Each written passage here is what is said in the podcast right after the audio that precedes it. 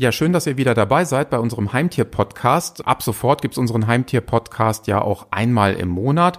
Und heute beschäftigen wir uns mit einer ja ganz besonderen Themenwelt oder Themenstellung, nämlich Tierschutz und soziales Engagement. Hallo Gabi, schön, dass du da bist. Hallo Stefan, ich freue mich auch. Ja, steigen wir direkt mal ein mit unserer Themenwelt Tierschutz und soziales Engagement. Manchmal wird mir auch vorgeworfen, dass ich sehr gerne den Blick äh, auch zurück in die Geschichte werfe als Historiker.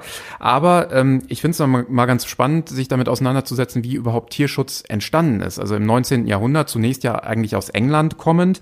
Da gab es dann auch das erste Tierschutzgesetz und da ging es natürlich noch um diese, ich finde diesen Begriff auch so furchtbar, um diese Nutztiere oder Nutztierhaltung. Also da ging es eher um den landwirtschaftlichen Bereich damals und dann irgendwann fand das Ganze eben auch Verbreitung in äh, Deutschland oder den Gebieten, die zumindest das heutige Deutschland darstellen und ja im Süden hat das Ganze dann in deutschen Landen seinen Ursprung genommen, was Tierschutz betrifft, ne? in Süddeutschland.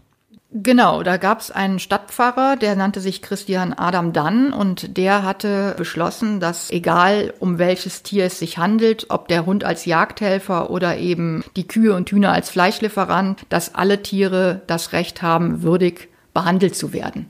Und das waren so die Vorläufer und Ansätze des heutigen Tierschutzes. Ja, und dann hat das Ganze ja letztendlich dann in Deutschland zu späterer Zeit, gerade in der Zeit des Nationalsozialismus, eine etwas problematische Wendung erfahren. Also da gab es ja wirklich eine Entwicklung, dass dann eben auch das Ganze durch die Nationalsozialisten rezipiert wurde und auch nochmal ein bisschen gedreht wurde, weshalb sich dann eben auch teilweise in rechtsextremistischer Propaganda der Nachkriegszeit dann auch bestimmte ja Tierschutzvorstellungen wiederfinden, die ideologisch aufgeladen sind. Das ist heutzutage zum Glück weitestgehend zumindest vorbei.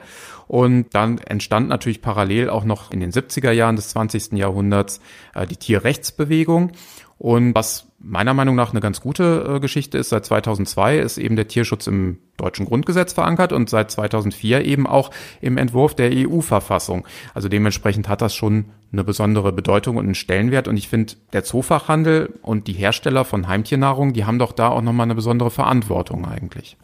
Ja, auf jeden Fall. Dadurch, dass sie eben auch eine starke Stimme haben, eine starke Position innerhalb der Gesellschaft und vorrangig natürlich im, im, Heimtierbereich dann, haben sie eben auch die Möglichkeit, da gezielt mitzuwirken an Aktivitäten im sozialen Bereich oder eben im Umwelt- und Tierschutz. Aber da gibt's ja auch letztendlich ein hohes Maß an Aufklärung und auch sogar einige Produkte, die gezielt mit Tierschutzaspekten verknüpft sind. Also jetzt im aktuellen Heimtierjournal, dass ihr auch bei Interesse im Zoofachhandel in den Zookauf Standorten kostenfrei erhaltet. Da bekommt ihr auch nähere Infos auf www.zookauf.de, wo ihr dann entsprechend dieses Journal kostenfrei beziehen könnt. Die Standorte einerseits, also die Zoofachhandelsgeschäfte, die machen ja schon jede Menge und gleichzeitig gibt es auch Produkte, die man unter anderem eben auch im Heimtierjournal dann finden kann, die dann teilweise sogar dann automatisch beim Kauf des Produkts einen bestimmten Betrag an den Tierschutz abführen. Genau, also man muss eigentlich gar nicht groß selber aktiv sein, außer dann eben schon mit dem Erwerb des Produktes äh, leistet man einen Beitrag, beispielsweise indem Näpfe von Tieren im Tierheim gefüllt werden, Hunde- und Katzennäpfe und das leistet man quasi, indem schon man eben das Produkt einfach nur erwirbt. Da geht schon ein gewisser Betrag des Verkaufserlös direkt quasi in den Napf der Tierheim. Sehr gut. Also bedürftige Tiere, denen wird dann auf diese Art und Weise geholfen und die Zookaufgruppe, die unterhält diverse Partnerschaften zu Tierheimen und äh, Tierschutzorganisationen. Also dazu findet man auch bei Interesse jede Menge weiterführende Informationen im Internet auf www.zookauf.de sowie natürlich auch im Heimtierjournal und an anderer Stelle.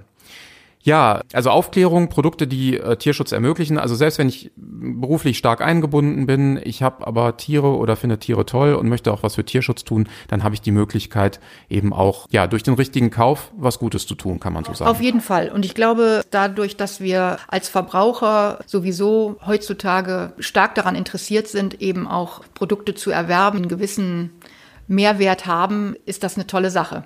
Ja, also vielen Dank erstmal auch für deine Einschätzung und das war schon unsere Themenwelt Tierschutz und soziales Engagement. Wie gesagt, weiterführende Infos gerne online nachvollziehen und nachlesen und ja, kommen wir jetzt zu einer spannenden Gewinnspielaktion, denn im nächsten Heimtierjournal findet ihr auch unter anderem ein Gewinnspiel zum Kinofilm Peter Hase 2, ein Hase macht sich vom Acker. Das klingt nicht nur lustig, das ist es auch, verspricht wieder ein tierischer Spaß für groß und klein zu werden und der Kinostart des Films ist am 26. März, also schon mal vormerken.